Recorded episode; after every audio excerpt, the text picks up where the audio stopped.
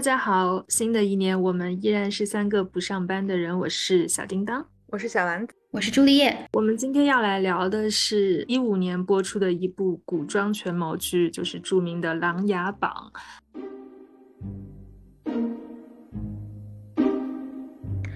那就到了赤焰军的平反了，就是这部剧的最大的高潮，也相当于是情绪顶到那里收。这个时候呢，我们就要说一下开端了，懂吗？这才是收尾，是最后一个高潮要顶上去。对，要顶上去。第二篇章落尾是落在了聂风的身份被确认，然后以及萧景琰已经在怀疑梅长苏的身份了。然后第三个篇章呢，就是呃赤焰军的平反是从萧景琰封太子正式册封太子开始，然后夏江。通过呃找岳飞递了纸条，然后找皇帝要密谈，重新提出了要查火寒毒，就是说梅梅长苏是当年的林殊，他身上有火寒毒这件事情，然后就导致了萧景琰、梅长苏夏江和皇帝在这个大殿上有一个对峙，是在这个对峙的过程当中，萧景琰意识到他真的是林殊的，紧接着就是一个比较舒缓的过程，直到谢玉的死讯传进了京城，然后他们才开始。正式的以以此为契机去策划的这个平反，这场平反是由丽阳长公主拿着谢玉的手书去金殿鸣冤开始的，最终在朝堂上促成了赤焰案重审重判，然后直到太子监国，边关又告急了，呃，梅长苏重回北境战场作为一个结束的。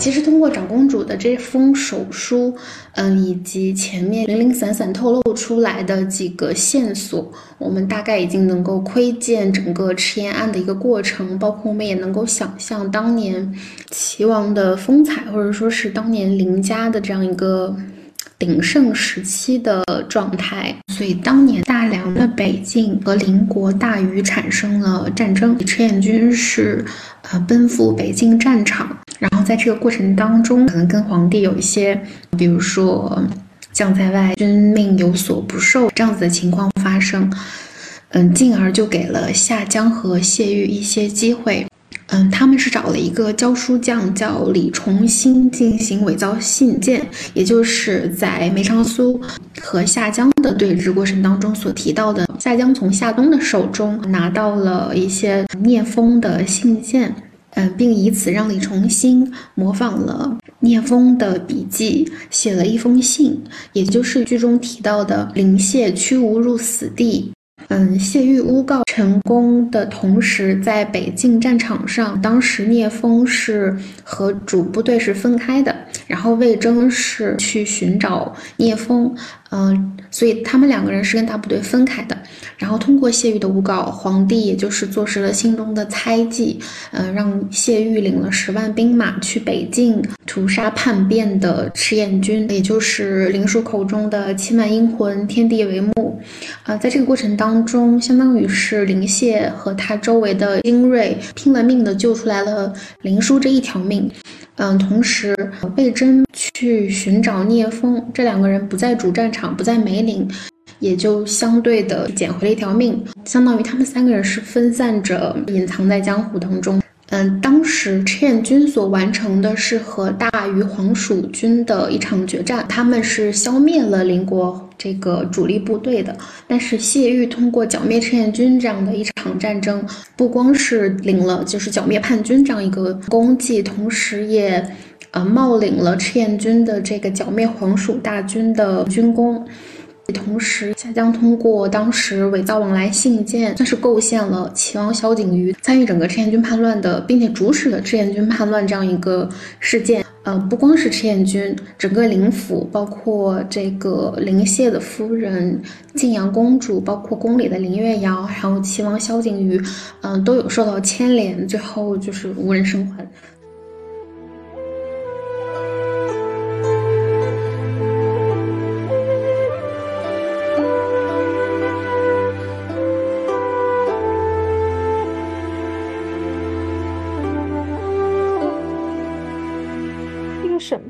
重要的一点就是，他们一定坚持要在梁帝活着的时候，让他亲口承认、亲口来翻案，而不是说，而不是说这个我我让萧景琰当上了太子就是我的胜利了。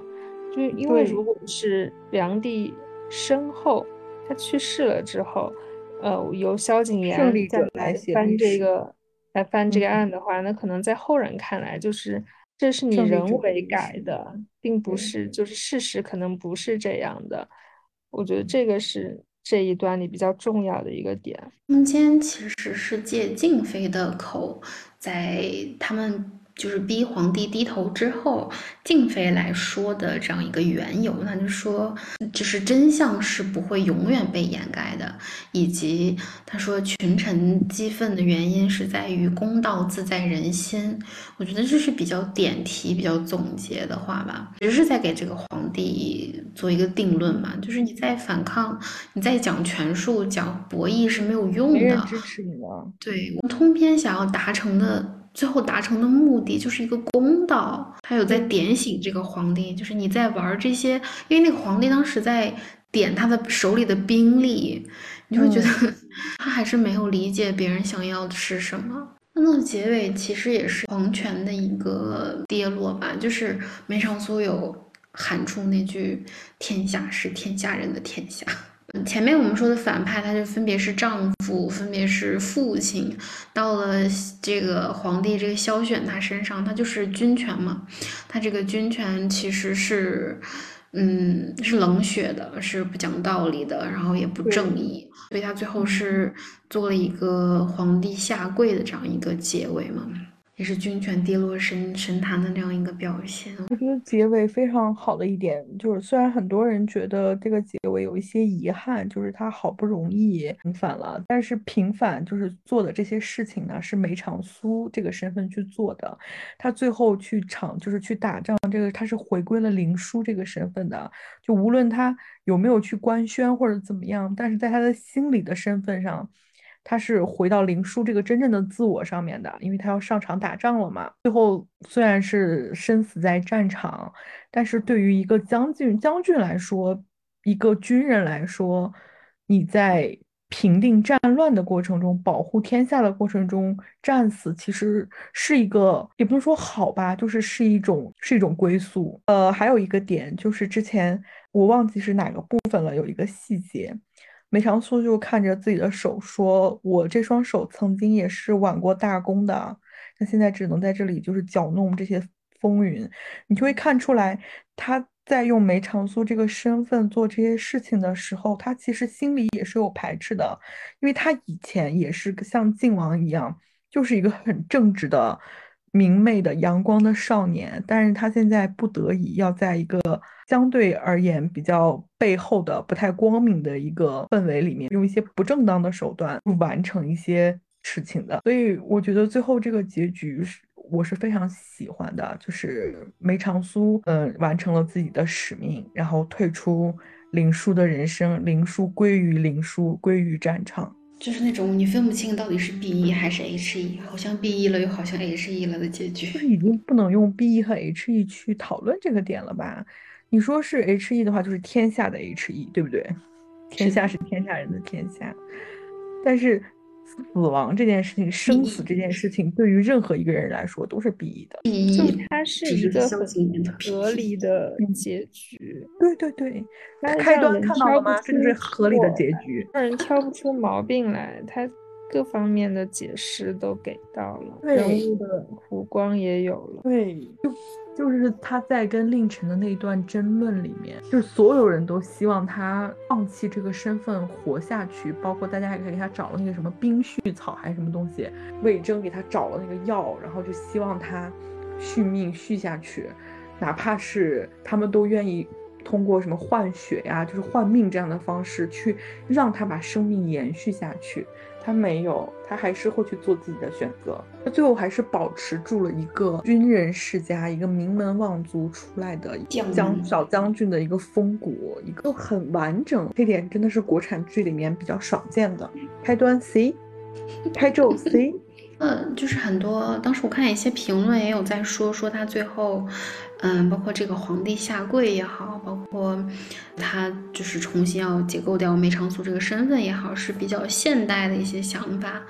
但是我觉得本身其实，在古装剧和历史剧当中是有一个分界线的嘛，就是历史剧它是要放在古代的政治经济文化环境下，对，你要有古代的这个道德、古代的这个困境在的。但是古装剧它其实就是在古装这种美学下的现代人的一些思想，对他表现的都没有。表除了皇帝以外，好像都没有太多三妻四妾的这种的。是的，他体现的精神，包括他们之间这种嗯友情更多，然后亲缘性稍微弱一点的，就比如苏宅里的这种日常，它其实都是很偏现代现代感的东西。我觉得它整体基调其实说是权谋剧，但它整体的情感是在反对权谋的，就他通篇都是说。我是想要复仇，但是我的这个程序是不正当的，它是应该要被消解、被埋葬、被封存在这个苏宅里的。最后还是追求了一种程序正义。对，就他开头其实有在奠定，比如说就是人的情感很重要，人跟人之间的关系很重要，你这样的阴鬼谋士是不正义的。然后他在结局也有在说，我这样的人是不适合出现在。朝堂上的就是是不需要被为人所知的，我并不以此为这种光彩嘛。不过我觉得一直延续到榜二里，他都是这样一个态度。我觉得甚至在榜二里，作者自己亲手其实消解掉了梅长苏的光环，他换成了郭京飞，换成了另外一个复仇的人。他也是一个谋士，也是来搅弄风云的，但他但他的目标完全是不正义的，他做的事情就是毁灭性的嘛，又散播瘟疫又干嘛的，确实是有消解掉。呃，你作为谋士，你你会一些手段，哪怕你有什么什么目标，你就可以这样，其实是不对的。我觉得完全通篇蓝榜的精神都是反对用一些手段的。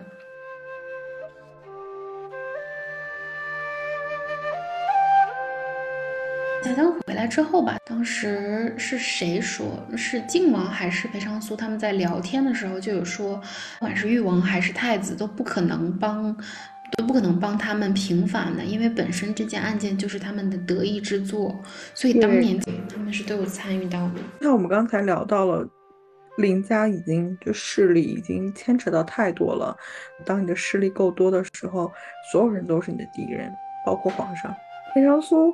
之前听说是书里面他跟霓凰这一段其实是没有像剧里面演的这么儿女情长的嘛？嗯，最后其实不算是 CP 了。嗯，霓凰在梅长苏离开，就在林殊离开京城的这十几年里，嗯，后来是有在喜欢上别人的，就是他们其实算是一个很小的时候订婚的青梅竹马的关系，就并没有到。就是生生生离死别也要也要爱情的那种状态，所以他在后来，嗯，过了过了好多年之后是有其他心仪的人的，所以他们还是一个相互扶持的状态，但是并没有，并没有在发展爱情了。也就是里面其实梅长苏没有这个 CP 感情线，但剧里的这个处理上，我会觉得他会把整个梅长苏的一个悲情性又又又增加了一些，增加了，对对对。那霓凰这个角色我是非常喜欢的，就是就是导致我后面很长一段时间对刘涛的滤镜也很好，非常好。梅长苏身上就是他相当于是重新给自己设立了一个人设嘛，江左盟主，然后权谋天下的那种感觉。但是你也能从他身上看到很多林殊如果长大也会是这样子，就是非常自信的一个人。当时嗯，卓家去杀内奸的时候，他不是让。甄平去扮演那种武林高手去挑战嘛，用江湖规矩。他当时说一句话，说这个江湖到底谁做主？包括他跟蒙挚在一起的时候，或者他跟魏征在一起的时候，你都会觉得他还是有原来的影子在的。他让我很，我个人觉得很拗的一个地方，就是他面对靖王要跪拜，虽然他们身上是存在那种是有这种。君臣的这种，哪怕你们是朋友，哪怕你还是林叔，你们关系再好，但是那个时候这个的界限是不明显的。但你是梅长苏的时候，他去行这个跪拜的时候，会觉得我有点心疼他。对，就是尤其是在他砍铃铛的时候，人家还跪在那里求他，你会对，这就是那里我很难受。对，还要跪着求他，明明是他脑子不行，还要别人跪着求他。嗯，但是你反过来想，你说梅长苏跟所有人都没有，比如说他在霓凰面前，在蒙挚面前，他都没有，他都没有什么保留，反而是萧景琰，他全程得到的就是一个跟他演戏的梅长苏。就这个解释，我也是 可以接受的。就是你看他对静妃的那种，就是他在静妃的事情上面，他是。对，他是非常重情重义，非常重情重义，包括在魏征的事情上面，但是就会失去一些大局观。如果他知道那个人就是林殊的话，我觉得他们的复仇路确实可能没有这么顺利哦。是的，就像当时高湛为他求情的那个原因嘛，他就说，呃，如果就是在让他喝毒酒那段后面，他说如果。靖王早知道的话，早知道的话是不可能让他受这些罪的。其实这里靖王的人人设又立不起，但是也不算金手指。我觉得他前面放了一个十二年、十三年，他蛰伏的这个时间，你什么都可以往里装，就是什么东西都是他已经准备好的，就不算那么强硬的金手指。对，包括你刚才讲到说聂风的回归，就是为了把火寒毒。给拎出来嘛？就虽然只是语语言的去形容，当然也也有一点点影像，但是梅长苏到底身体上、心理上遭受了一些非常人、非常痛苦的一些折磨。这个角色真的塑造的很完整了。就是胡歌，胡歌也是很喜欢演这种 B E 的角色，他角色好像没有没有太多 H E 的，也好多都是这种 B E 型的，李逍遥啊、景天啊，嗯，是他。车祸事件之后的第一部吗？不是，他是在拍《射雕》的时候一半车祸了，然后《射雕》好像就搁置了。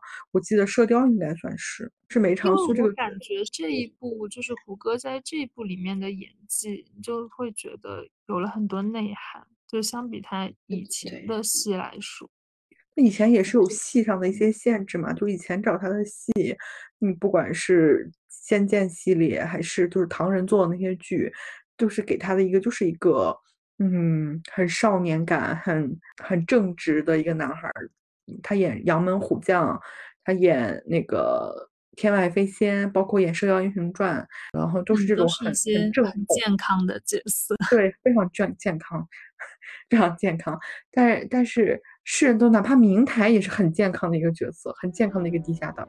这个肯定是更贴近他内心的一些变化的。我觉得他应该是看完之后，大家都会怀疑，就是胡歌身体不好。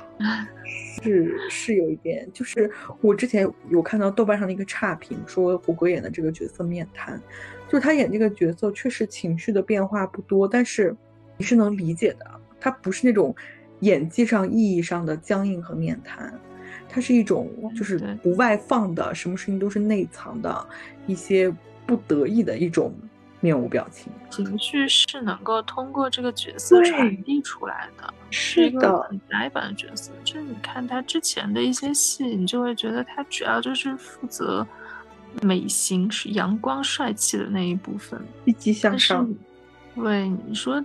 那些角色真正的给观众传达到什么特别有价值的东西吗？我觉得就没有梅长苏这个角色来的这么的让你回味。就是他以前的角色传达出来的可能是青春，是力量，可能是你感，就是那个年纪跟他年纪相仿的时候，你去看那种仙侠剧，就是因为我是很喜欢仙仙剑系列的，你是能够从，就是他是演绎出了那种很洒脱、很年轻、很有朝气的那种，嗯，那有的也有那种什么义无反顾啊，很勇敢的男孩子气的，包括他演的那版郭靖也也还不错，真的也还不错。嗯，你是很喜欢，就是不说喜欢，就是你会会被有一些感染到的。但是梅长苏是个你容易去回味和共情的角色。这部剧的哦，胡歌是自己配的音，有，有一些配音大拿在里面。对，因为那个呃，誉王就萧景环是那个宝木中阳配的音。呃，里面有好几个小角色是杰大配的，就是卓清瑶，还有列战英都是杰大配的。然后那个少年林殊好像是姜广涛配的。啊，不是原音吗？刘奕君，刘奕君也是自己配的音哎，就是我真的很佩服自己配音的人。看我们大红哥也是自己配的音呢，靳东是姜广涛配的。哦，对。咱们就是建议不能用原音的人就不要来演戏了吧。咱们就是建议你，你就算当时原音就是古装剧，不是容易收音不好吗？也可以自己来配。就是胡歌、王凯、呃刘奕君都是自己自己，然后刘敏涛都是自己声音上的。刘敏涛的声音太有辨识度了。哦，刘涛不是他自己。刘涛不是。刘涛不是，然后蒙志也不是。蒙志不是，飞流也不是。已经是陆之行配的，皇帝也不是自己，严侯也不是自己，哦，般若也般若也不是自己，长公主也不是吗？不是，穆青 就是自己，他他戏份也不多嘛。那这个角色很有趣。是的，小王爷去看了一眼，那个人的腿就断了。同样是世子被保护长大的谢帝，你看看人家的命运，嗯。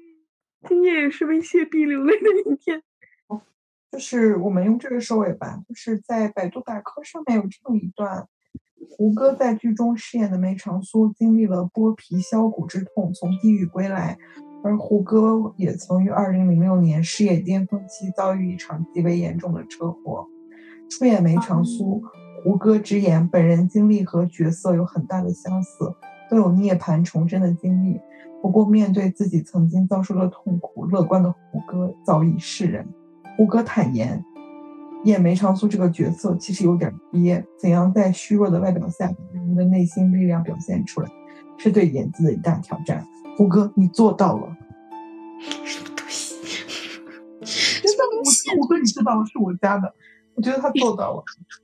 那么最后落到了对胡歌的赞叹上，有点奇怪。打开苦难的里面，打开了我，我远离生命的茂